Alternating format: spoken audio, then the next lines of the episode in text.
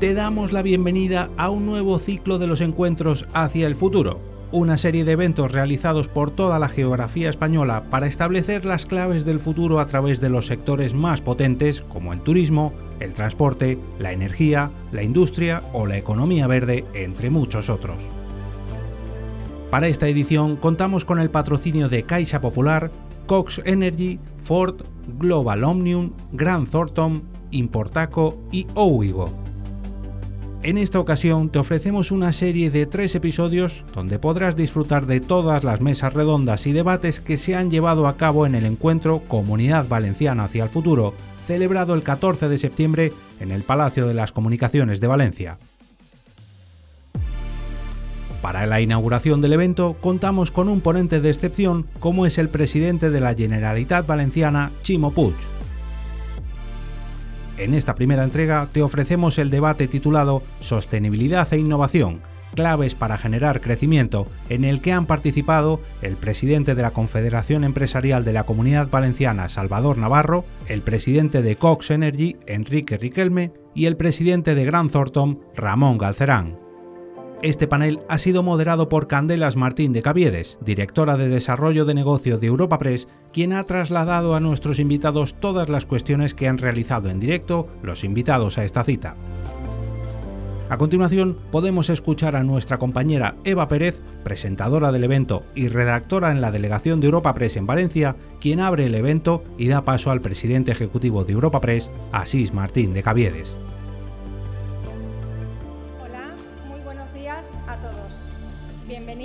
Molt honorable president de la Generalitat Valenciana, Chimo Puig, autoridades, participantes e invitados a este primer foro Comunidad Valenciana hacia el futuro. También saludamos a todos aquellos que en esta jornada nos siguen por streaming. Un encuentro organizado por la agencia Europa Press con la colaboración de Cox Energy, Grant Thornton, Ford, WeGo, Bectalia, Caixa Popular, Global Omnium e Importaco. El primero de los muchos que esperamos que sigan en un futuro, con la vista puesta en la proyección de una comunidad valenciana abierta al exterior y generadora de grandes oportunidades empresariales y sociales. A continuación tomará la palabra el presidente de Europa Press, Asís Martín de Caviedes.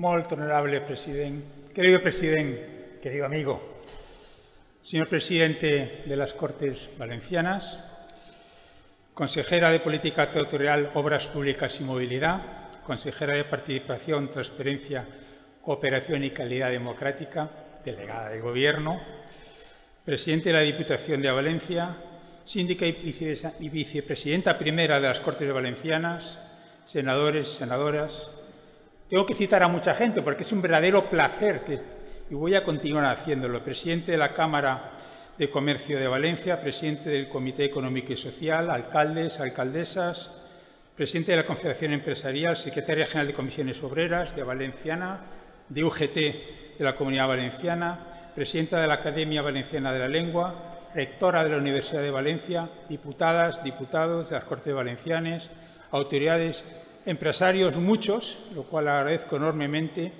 y agradezco enormemente también la generosidad de prestarnos este maravilloso Palacio de las Comunicaciones. Hoy es un día importante para Europa Press porque celebramos la primera jornada de la Comunidad Valenciana hacia el futuro, una jornada que tenemos la voluntad y el compromiso de repetir anualmente y que, como decíamos al principio, trata de proyectar, proyecta de facto una comunidad valenciana abierta al exterior. Es evidente, todos lo sabemos, los empresarios, y yo me precio de ser uno de ellos, que lo que tenemos por delante no es precisamente un entorno fácil, pero también es verdad que en estos entornos son entornos generadores de grandes oportunidades empresariales y sociales, y en concreto en la comunidad valenciana a través de sus sectores más potentes, donde yo me atrevería a citar cuatro, no únicamente, pero estos cuatro son muy importantes, que es el sector del turismo, el sector de la energía, el sector de la industria y el sector de la economía verde. Estas jornadas ¿eh? las inaugura evidentemente nuestro querido presidente con su conferencia inaugural seguidamente. Después tendremos tres mesas de debate con ponentes de primerísima altura. Habrá una participación, una intervención de la vicepresidenta del Gobierno y será clausurada por el consejero de Economía y Modelo Económico.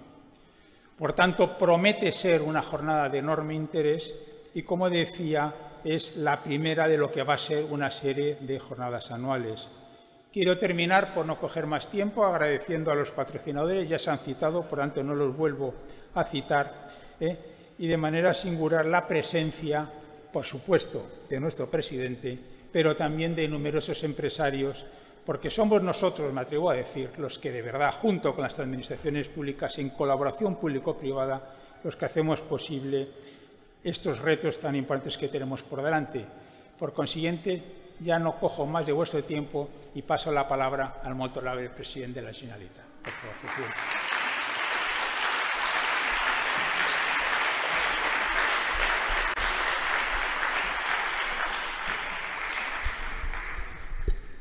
Muy buen día, buenos días, presidente, estimado así,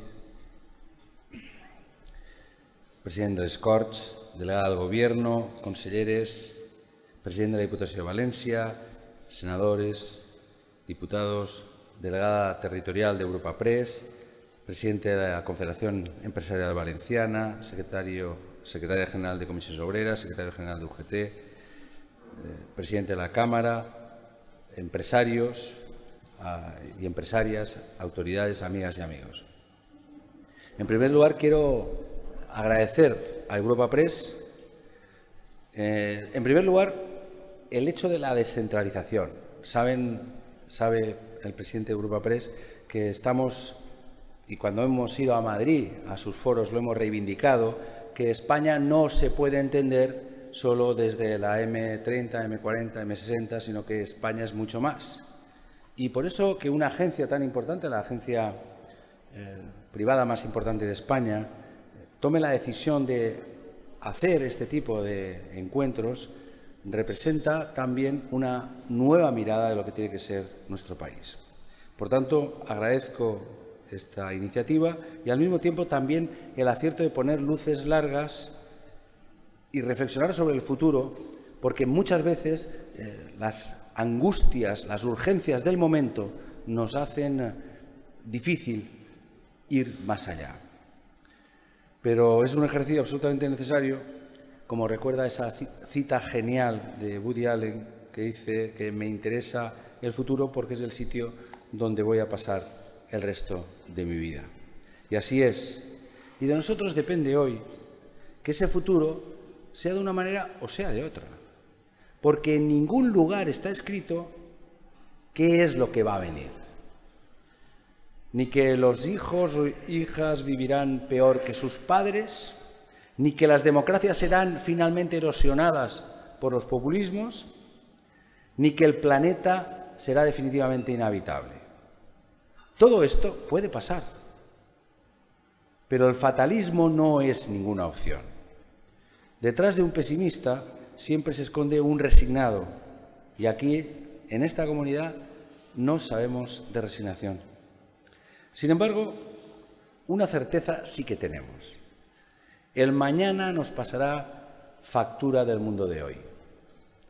Roman Snarsik, bueno, tiene este filósofo un apellido imposible, se pregunta en un libro que les aconsejo cómo podemos ser buenos antepasados. Nosotros somos herederos de los regalos del pasado. Y si queremos ser buenos antepasados, no podemos ya mirar hacia el otro lado. Conocemos el peaje de la dependencia energética, nos lo recuerda Putin cada día. Hemos visto que las pandemias no son cosas del pasado ni ficciones distópicas. Y sabemos las consecuencias de la emergencia climática en forma de la dana que sufrimos hace tres años en la Vega Baja, de los incendios devastadores de este verano en Vejizo, en Valdevo, o de estas temperaturas tan elevadas este calor insoportable durante este verano. Por tanto, Esa parte del futuro ya está aquí y lo sabemos y por tanto es una exigencia actuar. Es imprescindible, además, que ante esta situación y todo lo que la coyuntura actual está pasando, alejemos el temor, porque el miedo paraliza. Y también nos debemos proteger del cortoplacismo, porque el cortoplacismo nunca genera ideas sólidas de futuro. Y con esas condicionantes actuar. Actuar con respuestas ágiles, desde el mayor consenso posible y confiando siempre en nuestras capacidades. Porque ahí está el futuro donde vamos a pasar el, resto de nuestras vidas. Sin embargo, como este foro, en este foro solo vamos a pasar no una parte de nuestra vida, sino una parte de la mañana, y la exigencia es no hacerse eh, insoportable, esbozaré solo cinco miradas imprescindibles para ese futuro. Y me centraré solo hoy en esos cinco ejes que perfilan ya las bases de la nueva comunidad valenciana de esta década de oportunidades. El primero de ellos es la transición energética. Parece que de momento se haya situado la energía donde siempre estuvo. La energía es sin duda el elemento clave para la actividad económica y para la vida ciudadana. Por tanto, la transición energética en la que ya estábamos insertos y que ahora hay que acelerar es fundamental. Y nuestra ambición es fácil de resumir. Queremos pasar de ser dependientes energéticos a ser autosuficientes y pasar de ser importadores intensos en combustibles fósiles a exportadores de energías renovables. Hoy subrayo dos saltos recientes en esta senda que no admite atajos. En este momento, la Generalitat y el Estado tramitan en la Comunidad Valenciana 452 instalaciones renovables. 452. Ahora mismo, eh, nuestra producción energética genera el 70% de lo, de lo que consumimos. En concreto, generamos 18.000 gigavatios al año y consumimos 27.000. Es cierto que hay comunidades autónomas que tienen una producción mucho mayor y otras que tienen mucho menor. Lo que es evidente es que debe haber solidaridad energética como debe haber solidaridad fiscal.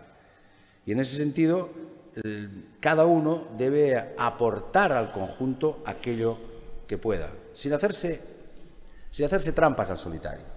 En estos momentos en España el debate debe canalizarse fundamentalmente a cómo podemos acelerar el proceso de las renovables. Porque cuando se reabre la cuestión de las nucleares, la pregunta es siempre bien clara. ¿Dónde se van a instalar las nuevas nucleares? Cuando algunos dirigentes del Partido Popular especialmente hablan de las nucleares, yo siempre les pregunto que dónde piensan instalar estas nucleares. Desde luego, si fuera por la capacidad de, generación y de consumo, es lógico que se deberían situar en aquellas comunidades donde hay un evidente déficit. Pero no, yo no me veo eh, que se instale, que alguien se atreva a plantear la instalación de una nuclear en una comunidad que solo produce el 4% de lo que consume. Por tanto, fuera de falsos debates, aceleremos al máximo la instalación de renovables. Si esas 452 instalaciones se ponen en marcha nuestra producción de energía superará la demanda de familias y empresas, un 13% más. Todas no podrán, probablemente por razones ambientales, ponerse en marcha. Pero si una parte significativa se pusiera en marcha, seríamos autosuficientes a medio plazo. Les avanzo que trabajamos con esa previsión, llegar a los 10.000 megavatios de potencia renovables antes del año 27. Adelantarnos en cuatro años al objetivo de la autonomía 2030.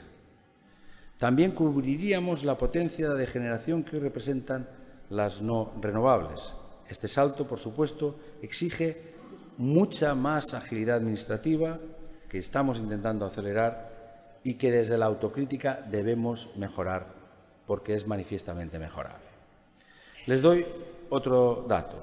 Como saben, el nuevo decreto de impulso de, las renovables reduce el tiempo de tramitación a 10 meses y abre una vía de urgencia en las instalaciones de menos de 10 hectáreas.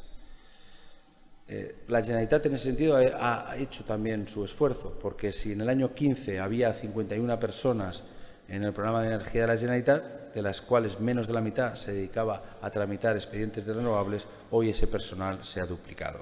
Todas las incorporaciones durante este verano han significado 10, 110 perdón, trabajadores públicos en ese cometido.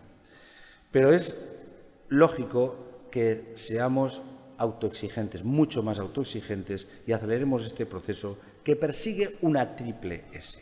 Soberanía, porque la autonomía energética nos librará de los chantajes. Solidaridad, porque solo podremos alcanzar el objetivo si todos los territorios remamos sin egoísmos ni trabas absurdas en la misma dirección.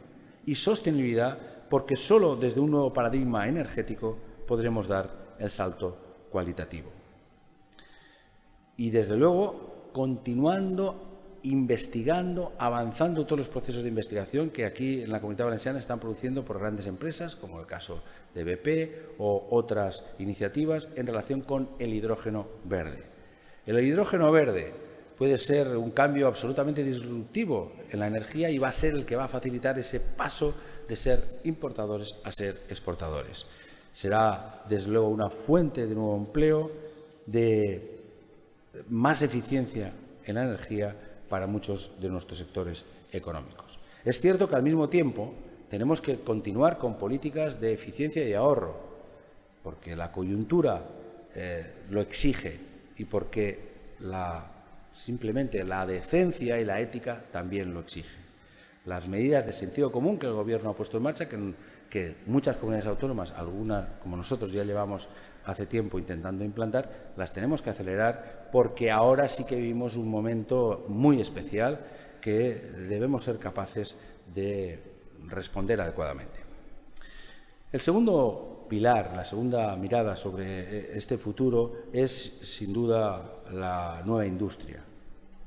No hay ningún país del mundo, ninguno, que sea un país socialmente avanzado que no tenga una industria potente. Y por tanto, lo que ahora se trata es de aterrizar la industria en esas transiciones que están en marcha, la transición digital la transición energética.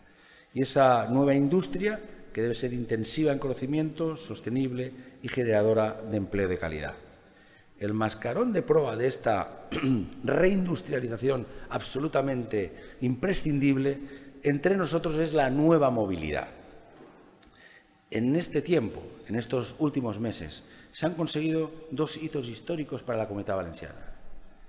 Por una parte, la decisión definitiva de Ford de electrificar su presencia en Europa en Almusafes. Yo quiero hoy, además, en presencia de todos ustedes, volver a agradecer el trabajo enorme que ha hecho la dirección de la factoría de Ford aquí, representada por eh, mm, por Dionisio Campos, por todo su equipo y también el trabajo sindical que ha hecho posible esa paz social, ese acuerdo social y que, en definitiva, con una alianza entre la empresa, los sindicatos, la administración y, sobre todo, esa competitividad, esa factoría eh, tan eh, capaz que tenemos, conseguir que finalmente la dirección de Ford haya decidido invertir en la comunidad valenciana el gesto es de una potencia increíble. Y por otra parte, la gigafactoría de Volkswagen. Esta decisión de la multinacional Volkswagen también es, una decisión que tiene eh, un recorrido en términos económico, en, en eh, puestos de trabajo, lo que va a significar en definitiva en, en el clúster que tenemos de la automoción eh, y sobre todo referencia claramente el factor de atracción de inversiones, de grandes inversiones por parte de la comunidad valenciana. El factor estabilidad, el factor eh, educativo, estos más de 100 indicadores que finalmente nos dieron la oportunidad de acoger Volkswagen. Este es un salto enorme porque la nueva movilidad, desde luego, va, como saben además, más allá del vehículo. Y por eso ese polo de movilidad sostenible de la Comunidad Valenciana va más allá incluso de, estas dos grandes iniciativas. Por una parte, en el plano del transporte tenemos una gran empresa eh, productora eh, de trenes, que es Stadler. Tenemos una empresa pionera en el ámbito también de la sostenibilidad en el transporte marítimo, Balearia, Air Nostrum como, como una eh, empresa que está ya empezando a desplegar la aviación eléctrica, ILSA, que avanza también en la alta velocidad ferroviaria. Es decir, hay un tejido de grandes empresas que al mismo tiempo tractoran a una serie de pymes que generan un sector del transporte muy importante. Y bueno, pues eh, se está trabajando en, la fábrica, en, las fábricas de estaciones de recarga, en las estaciones para, para recambiar baterías, todo lo que tiene que ser esa nueva movilidad. Poseemos, por tanto, bases muy sólidas para este sector estratégico. Unas bases que convertirán la Comunidad Valenciana en el polo de movilidad sostenible del sur de Europa. El tercer eje de, de esta década, en mi opinión, es la innovación. La innovación es el caballo que hace posible avanzar en todos los ámbitos de la economía y de la sociedad. Y los avances que se han producido en los últimos años en nuestra comunidad son cuantificables. La comunidad valenciana ya se posiciona como región innovadora en el ranking de la Unión. La Comisión Europea así lo ha certificado. Hemos pasado 29 posiciones solo desde el año 15. Es el mayor incremento que se ha producido en ninguna comunidad en España y de las más avanzadas de Europa. Y aún nos queda mucho trecho que recorrer. Somos de las pocas regiones que han captado financiación europea en cinco de los ocho planes complementarios del I+D del Next Generation EU. Esta es una comunidad competitiva.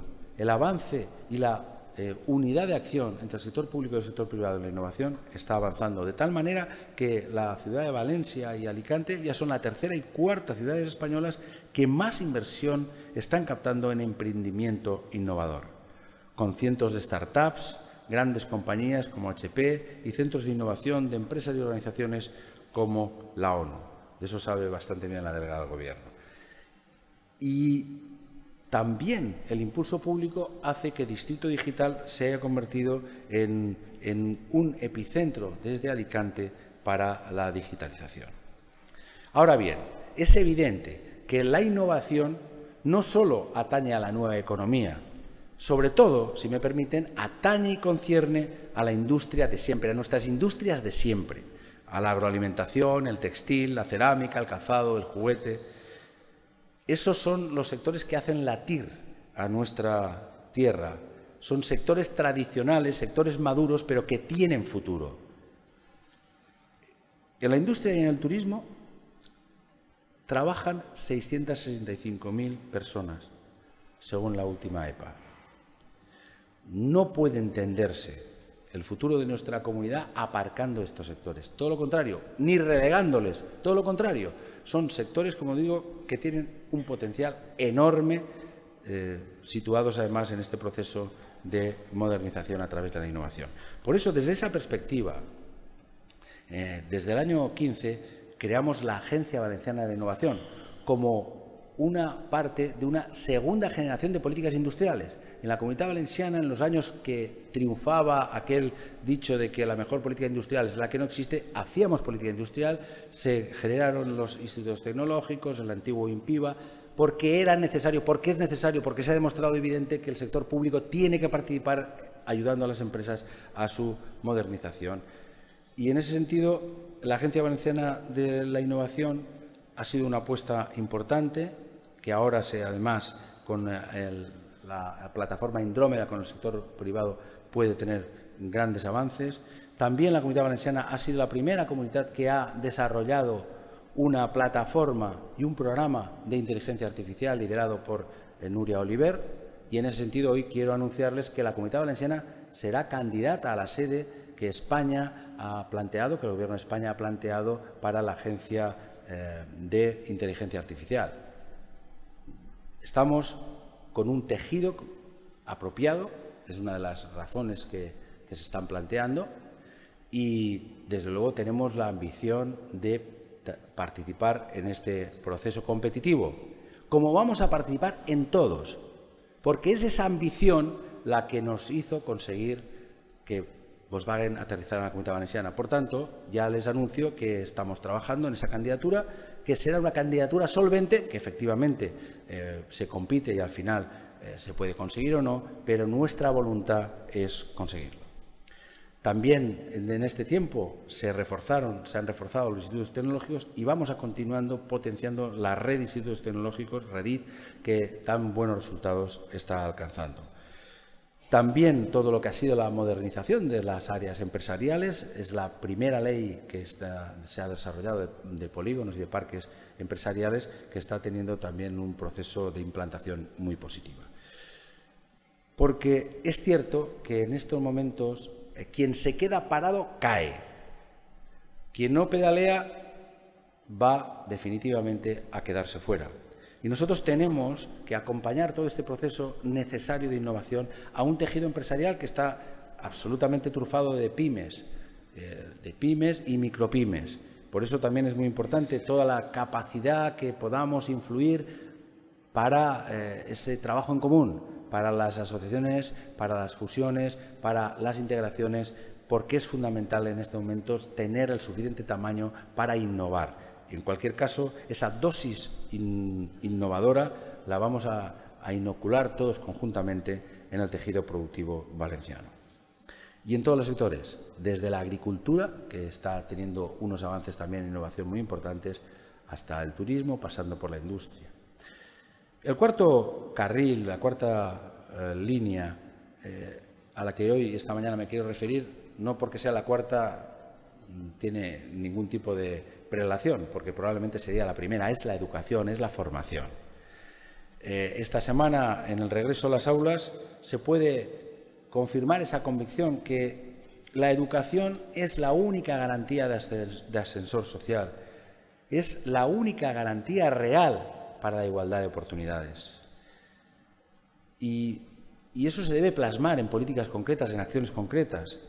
Y por eso tenemos que propiciar que, además, en este entorno inflacionario, el coste para las familias sea lo más accesible posible y que haya desde el principio esa predistribución gracias a la mayor cantidad de becas posibles, a más ayudas comedor, a los libros textos gratuitos, que aquí hace mm, bastantes años que se pusieron en marcha, a las matrículas universitarias que se han rebajado hasta un 25% en estos últimos años, la educación gratuita que empieza este año a los dos años, con ese objetivo que desde 0 a 3 finalmente sea gratuita. Por tanto, eh, este es un elemento base para la igualdad de oportunidades, porque en esa base está precisamente la cohesión social del futuro. Pero, sin duda, y más relacionado con, digamos, la orientación de mi comunicación de hoy, eh, está una pieza clave, que es la formación profesional. Eh, la formación profesional es un anclaje definitivo de esta economía en transformación. Antón Costas recuerda en un artículo hace unos días que el paro de titulados de FP oscila entre el 6,5 y el 7,5, muy por debajo del nivel medio de desempleo entre los jóvenes. Además, los salarios de la FP ya son equivalentes o incluso superiores a veces a los universitarios. Por tanto, ¿es sensato no prestigiar la FP? Por supuesto que no. Eh, que, hay que hay que prestigiar la formación profesional. Se está prestigiando cada día. Y desde luego hay que desterrar todos los tópicos que a veces han acompañado a la formación profesional. La vía de la formación profesional, además, permite un crecimiento que puede pasar después en el ámbito universitario o donde se quiera. Pero el gran objetivo de este tiempo es, en el ámbito educativo, es crear un imaginario que haga cada vez más atractiva para los jóvenes la formación profesional y muy específicamente la formación, profesional dual.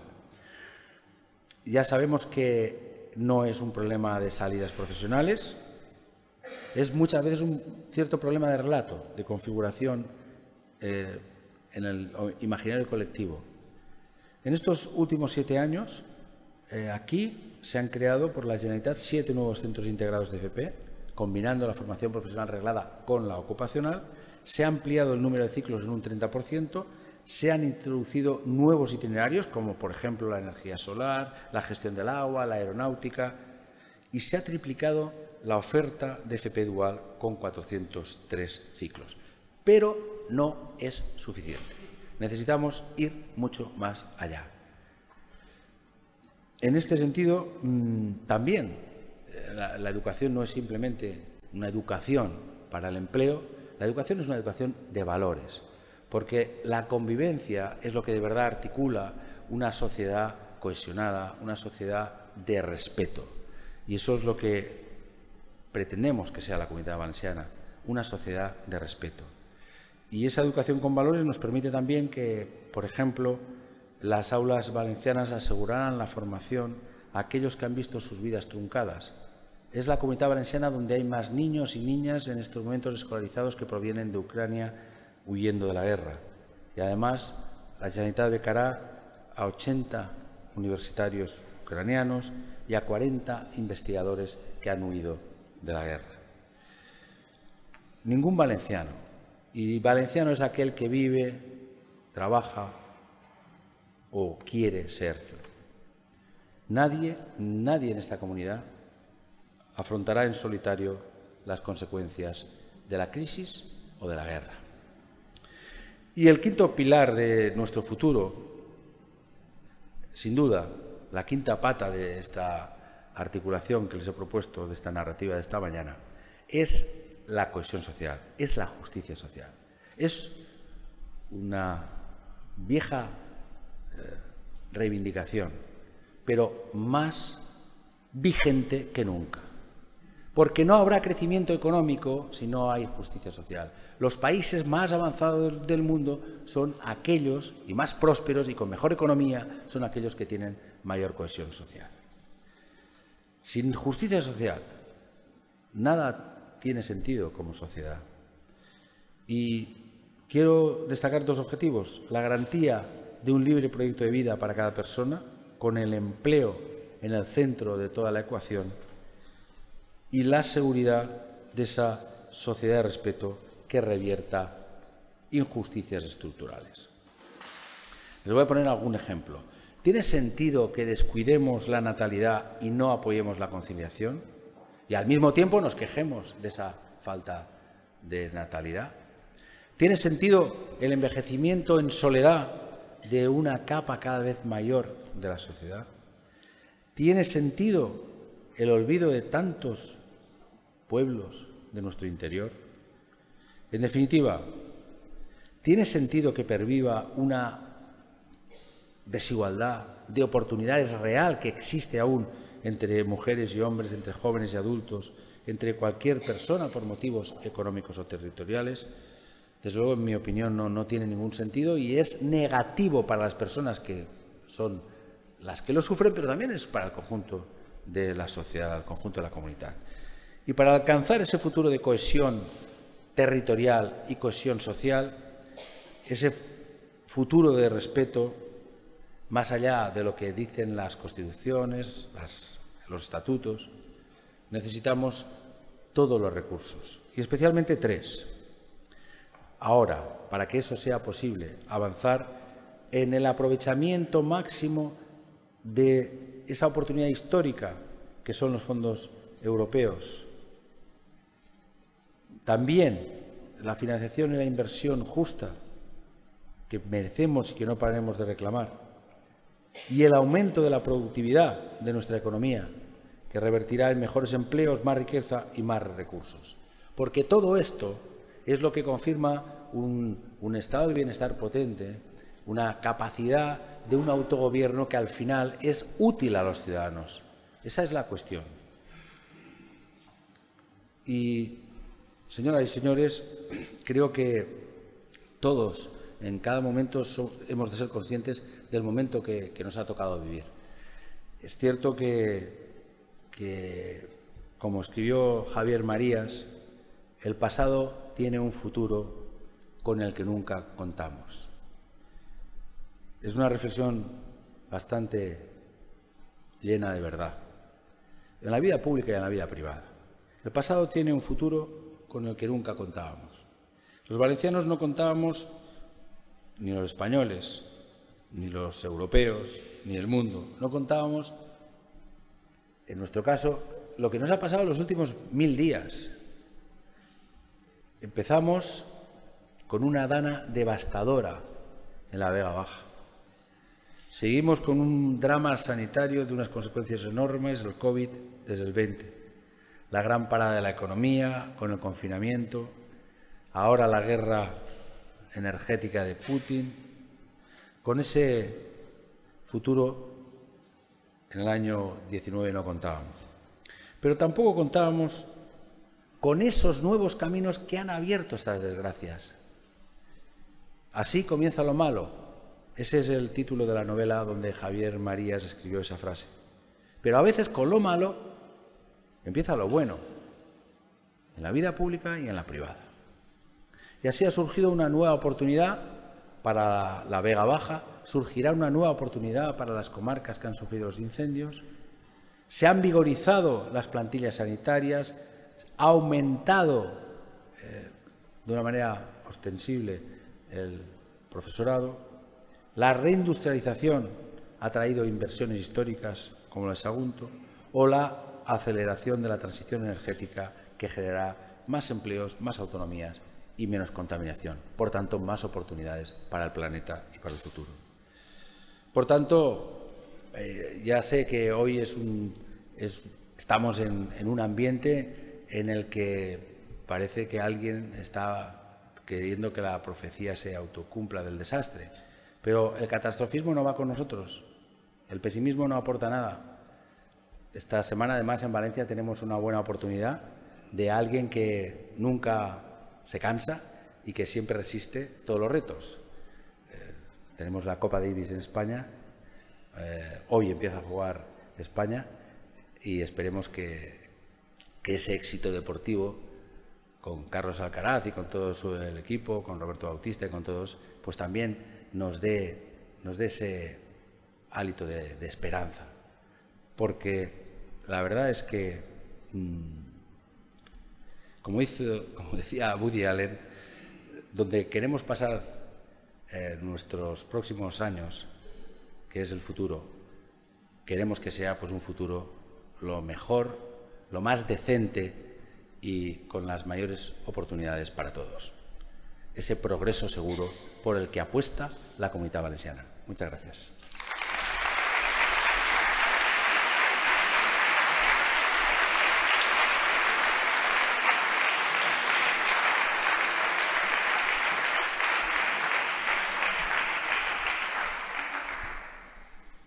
Muchas gracias, presidente, por sus palabras, por el panorama, la narrativa que ha mostrado de la comunidad valenciana también por la alusión al trabajo que realizamos desde Europa Press, la bandera de la descentralización a la que ha hecho alusión. Y bueno, le despedimos ya también, puesto que sabemos que tiene otros compromisos ineludibles y nosotros seguiremos con la mirada puesta, las luces largas y hacia el futuro. Gracias.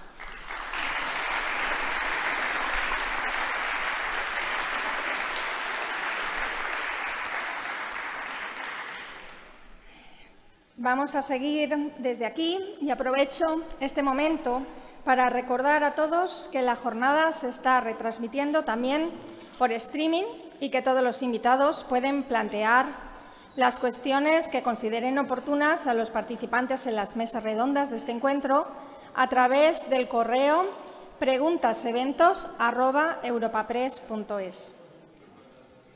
En la primera mesa redonda que ahora va a arrancar, bajo el título Sostenibilidad e Innovación, los participantes hablarán de estos dos elementos claves para generar crecimiento. Participan en ella Salvador Navarro, presidente de la patronal Valenciana CEP, el presidente de Cox Energy, Enrique Riquelme, y el de Gran Thornton, Ramón Galcerán. Modera Candelas Martín de Caviedes, directora de Desarrollo de Negocio de Europa Press. Bueno, buen día a todos, muy buenos días a todas y todos. Muchas gracias por acompañarnos hoy aquí en Valencia, en este día que inauguramos nuestras jornadas. También quería saludar a todos y todas los que nos estáis siguiendo hoy de forma virtual. Muy buenos días. Comenzamos pues esta primera mesa de diálogo en el que vamos a abordar un tema tan relevante y tan sugerente como son las estrategias empresariales para lograr un crecimiento sostenible e innovador.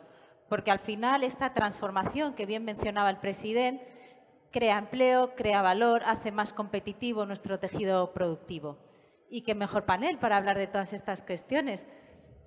Salvador, Enrique, Ramón, muchísimas gracias por acompañarnos hoy. Si os parece, vamos a hacer una pequeña primera ronda en la que os pediré que compartáis vuestra visión sobre esta necesaria sostenibilidad, esa exigencia de actuar que también mencionaba el, presidente.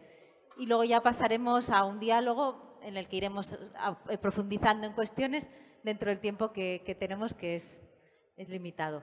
Pues si queréis comenzamos pues por orden de cercanía a lejanía, por decir, bueno, Ramón, desde Gran Thornton tenéis mucho conocimiento, mucho expertise. Eh, ¿Cuáles serían para ti las claves para que las empresas avancen hasta sostenibilidad, conscientes como somos de que el contexto actual es complejo, es difícil? Bueno, eh, ¿funciona? Sí. ¿Sí no? Ahora, perfecto. ¿Sí? Eh, bueno, yo creo que este, eh, es, evidente que el contexto en el que nos encontramos ahora ya viene de una dinámica muy complicada, que es obviamente la pandemia, las crisis de suministros, actualmente el contexto macro, la guerra de Ucrania, es un, contexto eh, definitivamente muy complejo, eh, pero lo que también es indudable es que el concepto de sostenibilidad y, por lo tanto, la necesidad de implementar políticas y proyectos de sostenibilidad en el ámbito de las empresas está aquí para quedarse. esto no es una moda ni es pasajera, esto no es eh, flor de un día, esto es un, imperativo, no me atrevería a decir legal, que también lo es, por obviamente motivos regulatorios, pero es un imperativo social y económico que está aquí para quedarse. Y me atrevería a decir que no tenemos que pensar en esto solamente en clave de empresa privada, sino también del ámbito de la administración pública. ¿no? El, presidente acaba de hacer varias referencias a, ello, pero yo creo que aquí está una de las claves más importantes para que eh, la apuesta por la sostenibilidad realmente tenga recorrido y sea, y sea capaz de arraigar todos los resultados que esperamos. ¿no? La, función pública con iniciativas, con políticas, con regulación, con inversión pública en el ámbito de la sostenibilidad y, por supuesto, las iniciativas en el ámbito de la empresa privada, transformando modelos de negocios, no solo las startups o las, empresas disruptivas, sino los modelos más tradicionales tienen que ser conscientes de que tienen que incluir en sus estrategias y en sus políticas eh, planes de sostenibilidad, porque al final todo este entorno va a ser cada vez más transparente y lo que hay es una realidad eh, indudable y es que los consumidores cada vez son más exigentes con eh, parámetros de sostenibilidad desde, el ámbito de la empresa privada. Por lo tanto, los consumidores empiezan a separar compañías o a rechazar compañías que no incluyen dentro de sus políticas eh, pues conceptos y planes de sostenibilidad mencionado claves relevantes, colaboración público-privada, el cómo debe estar en el core de la estrategia empresarial. Si podemos, me gustaría luego profundizar en estas cuestiones, pero pasamos a escucharte a ti, Enrique. El presidente ha hablado de la transición energética, Cox, compañía de energías renovables. ¿Cuál es tu visión? ¿Dónde están los retos y desafíos hacia, en esta transición ecológica? Bueno, buenos días a todos. Así que como valenciano, un orgullo poder estar aquí. Y Cox Energy es una compañía que eh, se fundó hace 10 años y donde, mm, escuchando al presidente, me alivia entender que vamos por el buen camino también en la comunidad valenciana. Hay claves, antes, hace años, ahora, pues siguiendo también lo que Ramón estaba diciendo, hace años hablar en una compañía desde el sector privado de sostenibilidad se hablaba de que era un coste.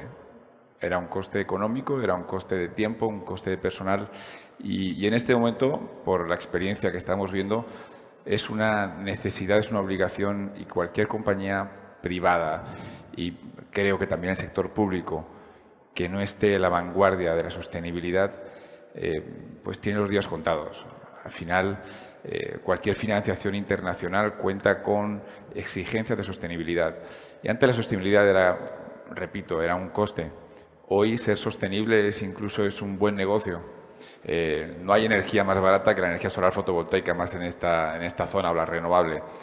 Al final hablas de, de eficiencias en todos los sectores. Por lo tanto, creo que cualquier eh, decisión del sector privado, público, hacia la sostenibilidad, viene afectando de manera positiva a hacer más competitivas las compañías. Y hablando de la comunidad, valenciana, concretamente, creo que tenemos un, potencial eh, increíble que debemos de aprovechar. Se hablaba antes con, las palabras del, presidente de, de, 450 proyectos aproximadamente que estaban a la espera de aprobaciones. Creo que, no solo basta con ser autosuficientes en la comunidad valenciana energéticamente hablando, creo que es un, punto claro donde tenemos una oportunidad en este momento y el tiempo no espera de ser exportadores de energía no solo para el resto de España y ser solidarios, sino también para el resto de Europa.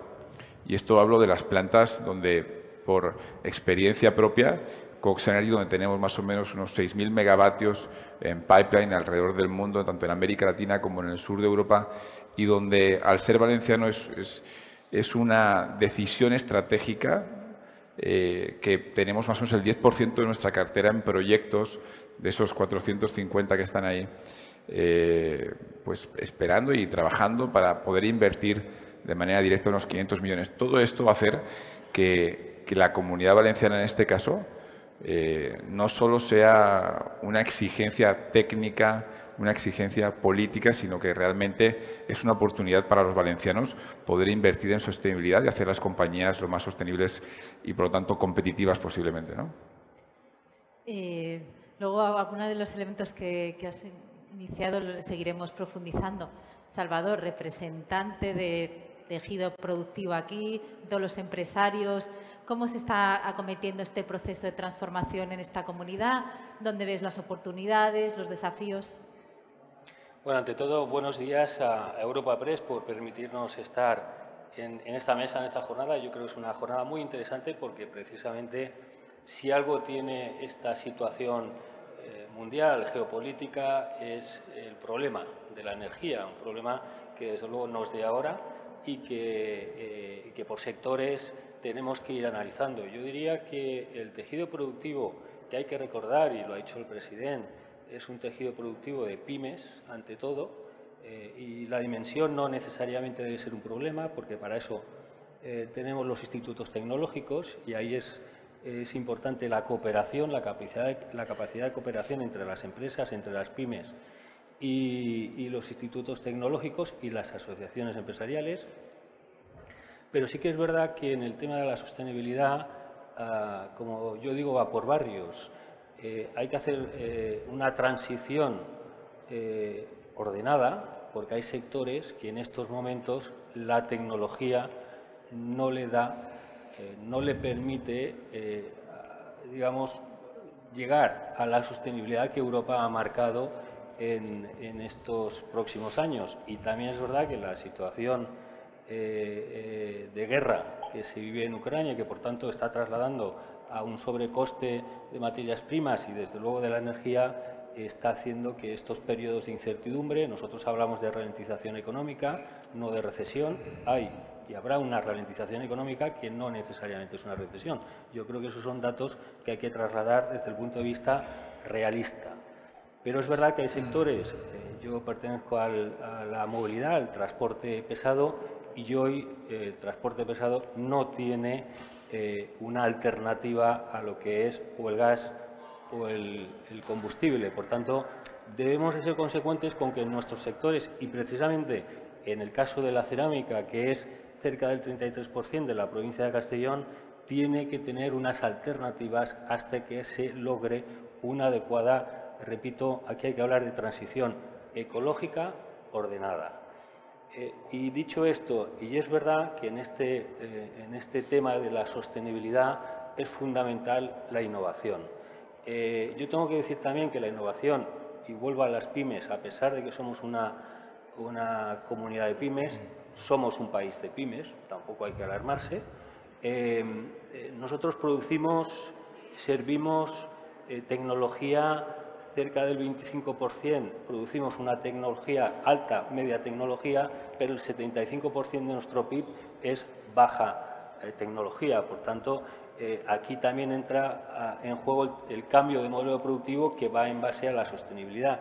Y en ese sentido, tengo que decir que, y lo ha dicho también el presidente, en, eh, el último estudio que hizo la Universidad Politécnica, conjuntamente con Redit y la CEF, eh, la Comunidad Valenciana ha avanzado a pasos agigantados. Estamos no en el pelotón de cabeza, que es Navarra, eh, País Vasco, Madrid y Cataluña, en, innovación, pero sí estamos ya en el segundo pelotón, más o menos encabezando los primeros puestos en, ese cambio de modelo productivo. Y tengo que decir que eh, la inversión privada eh, si la Comunidad Valenciana ha mejorado un 21%, la inversión privada ha mejorado un 45% y aún así estamos por debajo de la media española.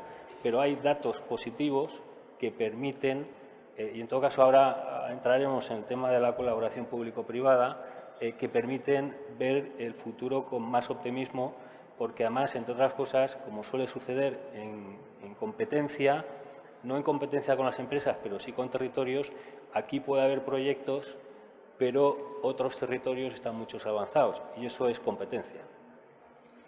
Efectivamente, hablaremos de colaboración público-privada. Habéis coincidido los tres, de alguna manera, en que la sostenibilidad es una exigencia, pero que también aporta valor, aunque sea, tenga sus costes, no solo es un coste, es una oportunidad, pero también hay que hacerlo ordenadamente.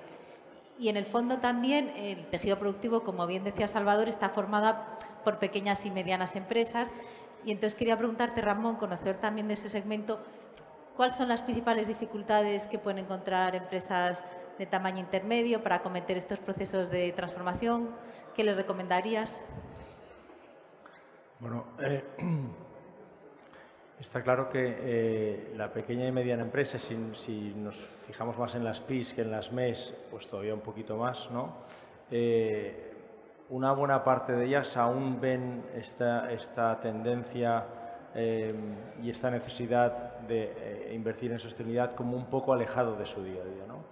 Por lo tanto, aún no sienten o no visualizan de una manera muy tangible los posibles beneficios pero la realidad es que este proceso está acelerándose cada vez más. Quiero decir, antes hacía alusión a que hace 10 años una empresa privada, pues el concepto de sostenibilidad era un coste, era un dolor de cabeza, era una inversión, era tiempo a dedicar, pero la regulación se ha acelerado de tal manera en los últimos años que nos tiene que hacer ver que esto es obligatorio en las agendas de todas las empresas, no solo de las grandes, que por supuesto, sino de la pequeña y mediana empresa. El propio programa de los fondos Next Generation es un indicador de esto, es decir, los ejes que regulan y que marcan las estrategias de inversión de los fondos están vinculados a energías renovables, a sostenibilidad, a transformación digital y están muy, muy focalizados en la pequeña y mediana empresa y en, colaboración, en la colaboración público-privada. Por lo tanto, la pequeña y mediana empresa tiene que ser muy consciente de que esto tiene que estar sí o sí en sus agendas.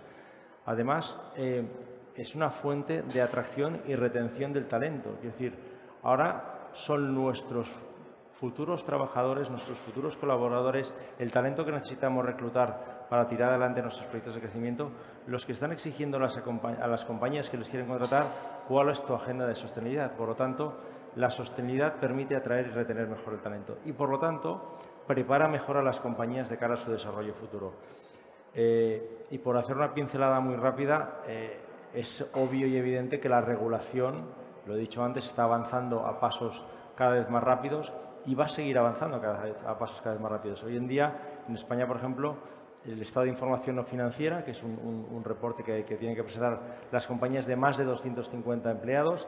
Hasta hace un año era más de 500. Esta regulación va a seguir avanzando. Europa está preparando ya una nueva directiva para enero del 24 en cuanto a información corporativa.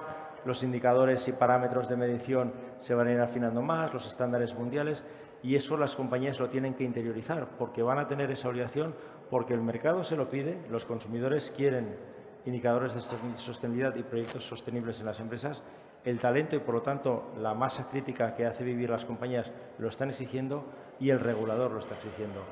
Y para acabar diría que los órganos de gobierno de las compañías tienen que concienciarse de que esto tiene que estar imperiosamente en su agenda del día a día, pero es que además cada vez más van a tener mayor responsabilidad en cuanto a implementar estas políticas. Por lo tanto, yo creo que es una forma de animar un poco eh, con, palo y con zanahoria, ¿no? pero realmente es la realidad. ¿no? Yo creo que es algo eh, de lo que nadie puede ya salvarse.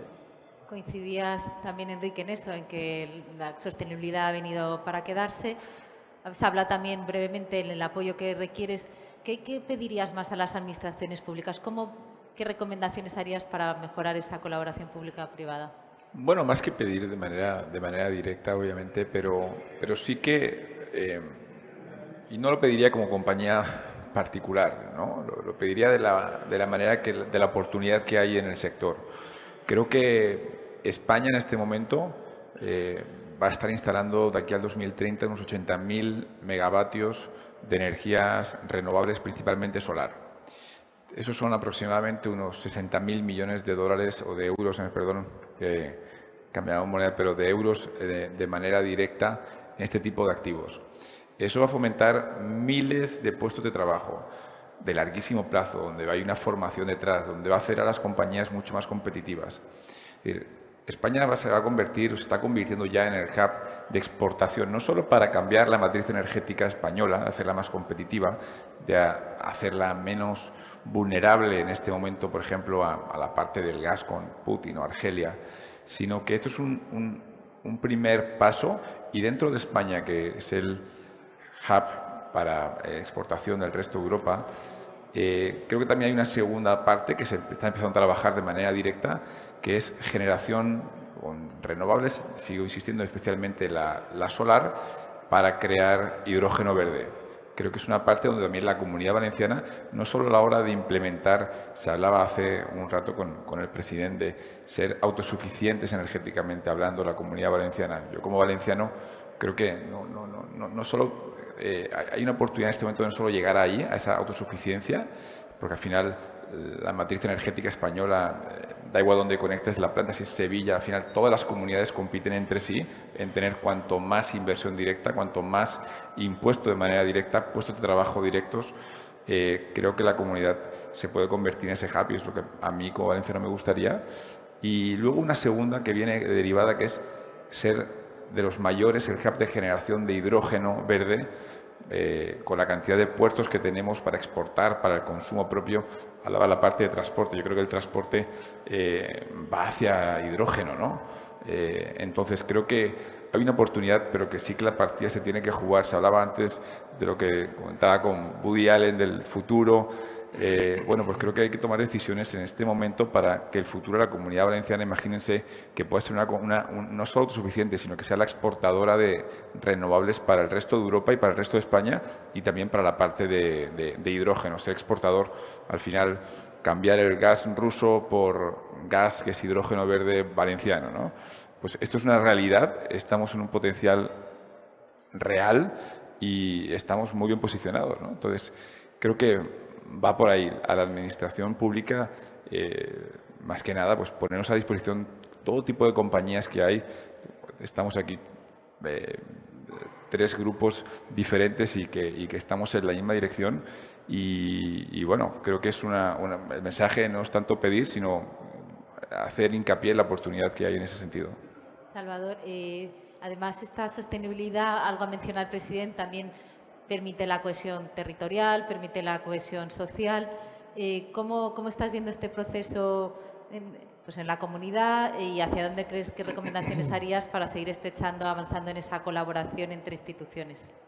Bueno, eh, lo primero es que la sostenibilidad puede ser sostenibilidad medioambiental o sostenibilidad territorial. Quiero decir, eh, en la época del COVID lo que hemos aprendido claramente es que no podemos producir eh, como hemos estado produciendo en países muy lejanos que ante una situación hemos tenido problemas logísticos. Y de ahí viene la, visión de la reindustrialización o la relocalización. Tenemos que ser capaces en ese cambio de modelo productivo eh, y en esto tengo que decir que el Consejo, la Consellería de Economía, hemos hecho eh, reuniones eh, de poner en contacto a proveedores valencianos con clientes valencianos, proveedores que ese producto se, fabricaba en China o en otro país, pero que resulta que ese mismo producto está en la propia comunidad valenciana o en el país. Por tanto, también podemos hablar perfectamente de sostenibilidad territorial.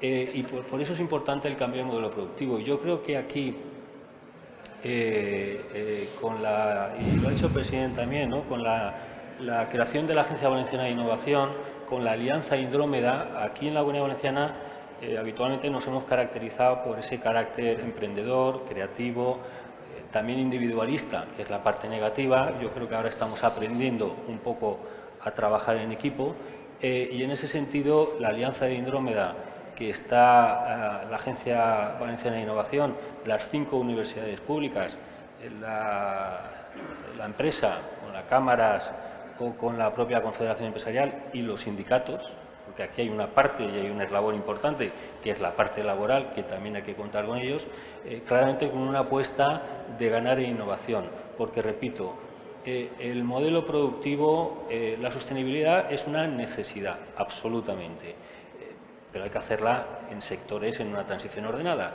Y de aquí un poco, y ya viene la crítica constructiva, como siempre, a la Administración, eh, a la Administración y a los ciudadanos.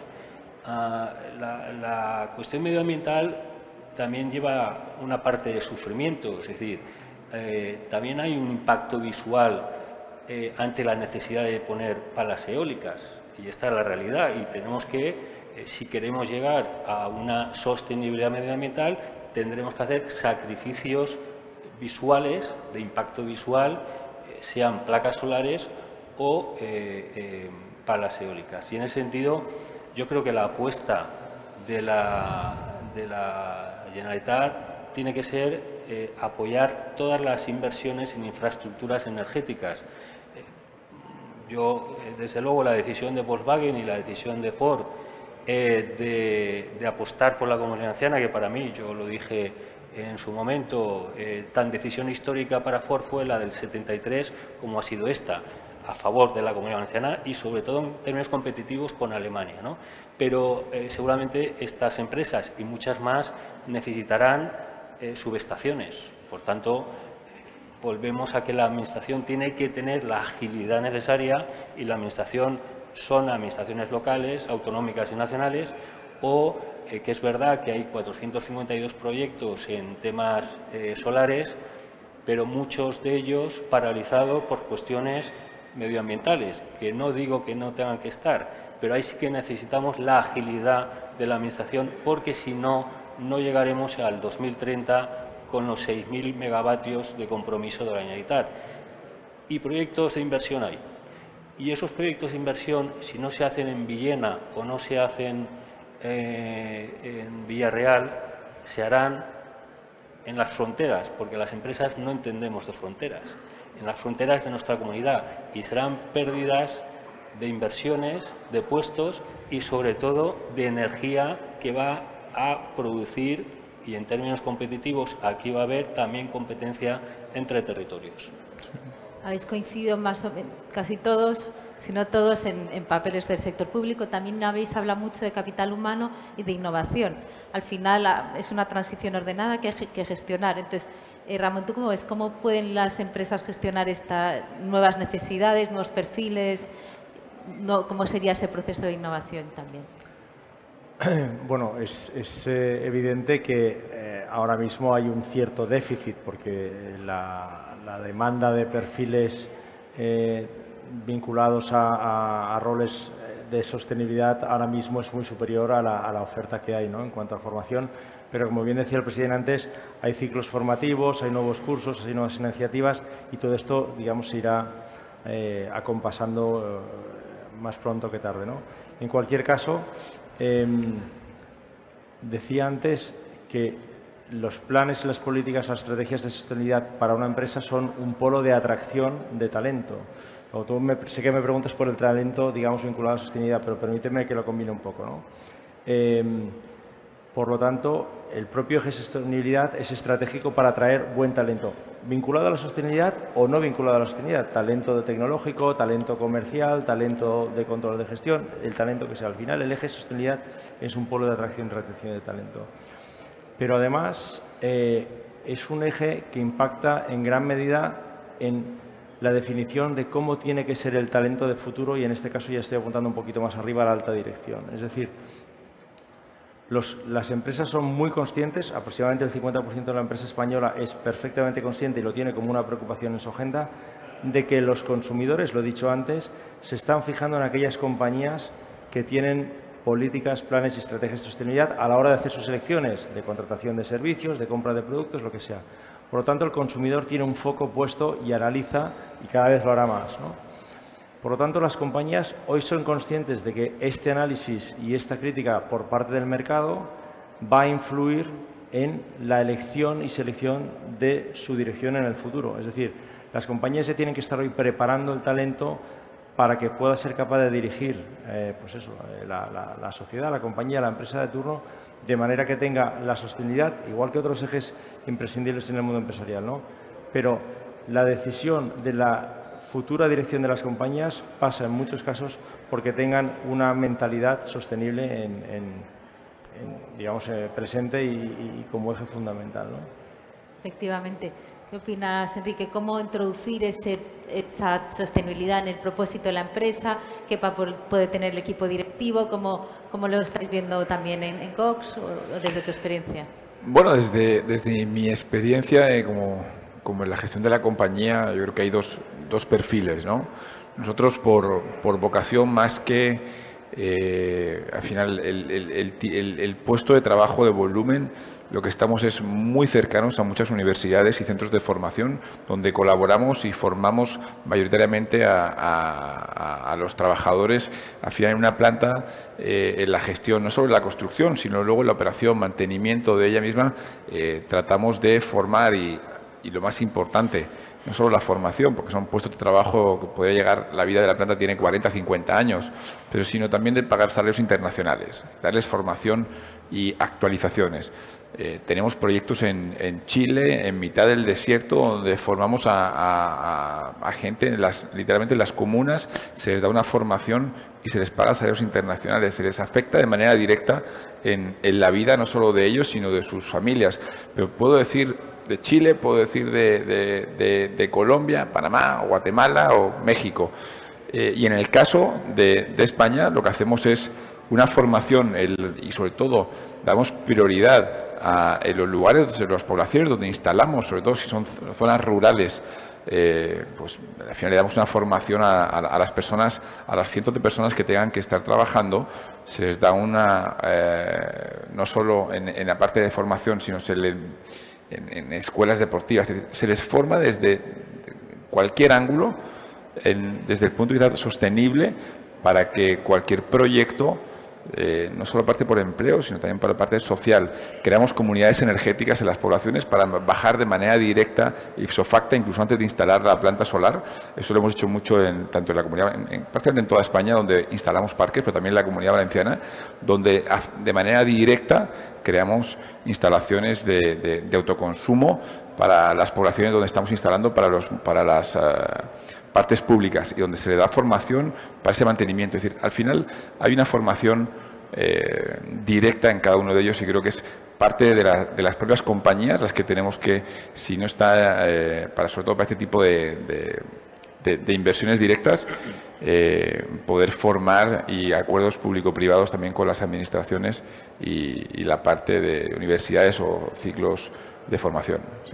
Yo, si me permites una, una puntualización.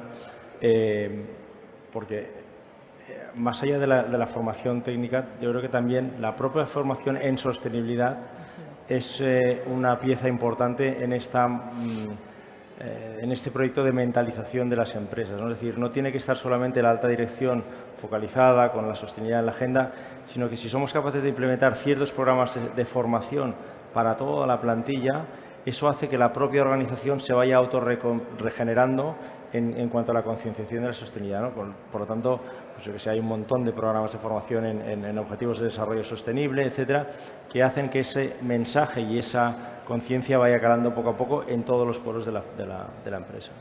Efectivamente. ¿Cómo lo ves tú, Salvador? ¿Está la comunidad preparada para esta, toda esta transformación? ¿El capital humano responde a las necesidades de las empresas? Bueno, yo creo que aquí hay que diferenciar la retención y la atracción. La retención, igualmente hay empresas que tienen claro que no solo es una cuestión de remuneración, es una cuestión de formación, de, flexibilidad, de teletrabajo, de que al final la gente eh, esté eh, eh, y, sepa cuál es su, papel ¿no? en, el entramado empresarial. Y luego en el tema de la atracción, y, ahora haré una cuña con la formación profesional, en el tema de la atracción, precisamente en la comunidad valenciana tenemos clima, tenemos infraestructuras, tenemos patrimonio cultural, yo creo que somos un atractivo desde el punto de vista eh, de atracción del talento. Ya solo el clima, estoy seguro que hay muchos países nórdicos, como hay empresas que están planteándose o han planteado instalarse en Valencia, en Alicante o en propio Castellón. Y en ese sentido, yo creo que eh, eh, cuando parece que hablemos de talento, ¿no? siempre nos referimos a, a la escala más alta de, la, de las empresas, eh, los universitarios, ¿no? Todo, pero hay una componente aquí que es la formación profesional, que también lo ha hecho el presidente porque coincidimos en muchas cosas, porque los ponemos ¿no? las mesas de diálogo social. la, formación profesional es una formación muy necesaria para las empresas, para las pequeñas y medianas empresas de nuestra comunidad. Y, en ese sentido, con todo honor y con todo orgullo, uno puede decir que ha sido o es eh, eh, estudiantes de formación profesional, no necesariamente, no todos podemos ser abogados, eh, periodistas, licenciados en económicas, sino hay una mano de obra muy muy importante para las, para las, empresas, que es la formación profesional. Y de hecho ya empieza a verse efectivamente en las, en las equiparaciones salariales que la formación profesional cada vez está cogiendo más papel. Pero repito, esta comunidad, en cuanto a atracción del talento, tenemos eh, muchas posibilidades. Tenemos alguna deficiencia. Yo, eh, cuando alguna gran empresa se ha planteado trasladarse aquí, tenemos déficits. Eh, algún día yo espero ver sedes sociales de 3.000 o 5.000 o 6.000 personas, porque eso también es valor añadido para, las, para la comunidad valenciana y, por tanto, para el territorio. Yo me temo que nos se va agotando un poquito nuestro tiempo. Sí que igual que el presidente acaba su intervención con un, toque de optimismo, de esperanza en lo que supone esta sostenibilidad y aprovechando que en este foro nos están escuchando también muchos representantes empresariales. A modo un poco de resumen cada uno, pues es clave comunicar esto, no comunicar lo que habéis dicho. Entonces, ¿cuál sería un poco la frase para animar a todos a sumarse a esta, a esta transformación hacia lo digital y la sostenibilidad. Es muy breve que ya estamos cerrando la mesa. Bueno, yo si me permites, en vez de dar una frase, eh, preferiría eh, em, centrarme en otro ámbito que no lo hemos tocado especialmente y yo creo que es importante y relevante, y es la importancia que tiene eh, la sostenibilidad en cuanto a la captación de fondos de, fuentes de financiación. Yo creo que este es un ámbito que aquí de momento no lo hemos tocado y yo creo que es importante que la gente sea consciente de que el mundo financiero está pivotando muy rápido a eh, políticas de sostenibilidad en cuanto a criterios para selección y, concesión de financiación. Eh, la banca tradicional tiene sus líneas de financiación verde, la emisión de bonos a nivel global ha crecido un 50% los bonos vinculados a sostenibilidad, eh, sociales, bonos verdes, bonos sostenibles, ha pasado de un billón de dólares, billón español, no billón americano, un billón de dólares a 1,5 billones de dólares en emisiones de bonos. Todos los grandes players financieros mundiales, el año pasado tuve la ocasión de, estar en un foro, el Impact Forum en Barcelona con, Goldman Sachs y con BlackRock, están implementando vehículos de inversión de impacto, eh, todas sus recomendaciones a sus propios inversores les están diciendo incluir el eje sostenible en vuestras selecciones de carteras eh, a la hora de invertir. Los private equities, que cada vez se están desarrollando más, cada vez son más exigentes en cuanto a políticas de sostenibilidad a la hora de escoger una empresa para invertir en ella. Por lo tanto, pues, me, he salido un poco del guion de lo que estás pidiendo y me he enrollado un minuto y medio más de lo que me, seguramente me estabas autorizando, pero creo que es importante que la, empresa sea consciente de que el mundo financiero también se está fijando mucho en el eje sostenible a la hora de tomar decisiones. Un gran motivo también para animar y impulsar. Muchas gracias, Ramón. Enrique. ¿Cómo lo ves? Sí, siguiendo también a Ramón y un poco entre las dos partes, Candela, pero eh, yo separaría eh, para las compañías de la comunidad valenciana, pequeñas y medianas, eh, la frase es que la sostenibilidad, y vuelvo a repetirme, es rentable. el impacto de hacer tu compañía sostenible hoy te va a hacer ahorrar literalmente hoy. Eh, energía más barata, por lo tanto te puede permitir ser mucho más competitivo y por lo tanto vas a poder crecer o al menos eh, pues, eh, competir con otros mercados, otros territorios, como, también hablábamos. Y luego estamos en la parte, por seguir a Ramón y con esto termino, es para medianas y grandes compañías cómo afecta la financiación. La financiación no puedo estar más de acuerdo contigo, Ramón, porque lo vivo de manera directa y por suerte mi sector es 100% eh, renovable y sostenible, pero eh, la financiación está para compañías que todas las compañías medianas y sobre todo ya a partir de un tamaño tienen un capítulo obligatorio y en algunas presentaciones para inversores o para financiación, para proyectos, tienen un capítulo de ESG. y eso es eh, no puede eh, sobrevivir ninguna compañía a partir de un tamaño si no es sostenible, si no es una compañía con unos valores y, una formación de la parte de ESG eh, clave. Y toda la financiación está yendo para allá. Así que bueno, son esas dos partes, para pequeñas y medianas o para todas, la parte de hacerla sostenible es rentabilidad inmediata y para partir de un tamaño la exigencia de, de tener una vocación ESG para poder acceder a fondos y poder también crecer con ese tipo de deuda. Bueno, hay una frase, ¿no? Has pedido. Ah, las empresas de esta comunidad estamos trabajando para tener una comunidad cada vez más sostenible. Muchas gracias a los tres. Eh, hubiéramos hablado muchísimo más, pero tenemos que continuar con, con, las siguientes mesas. Ha sido un verdadero placer. Muchas gracias de nuevo. A vosotros.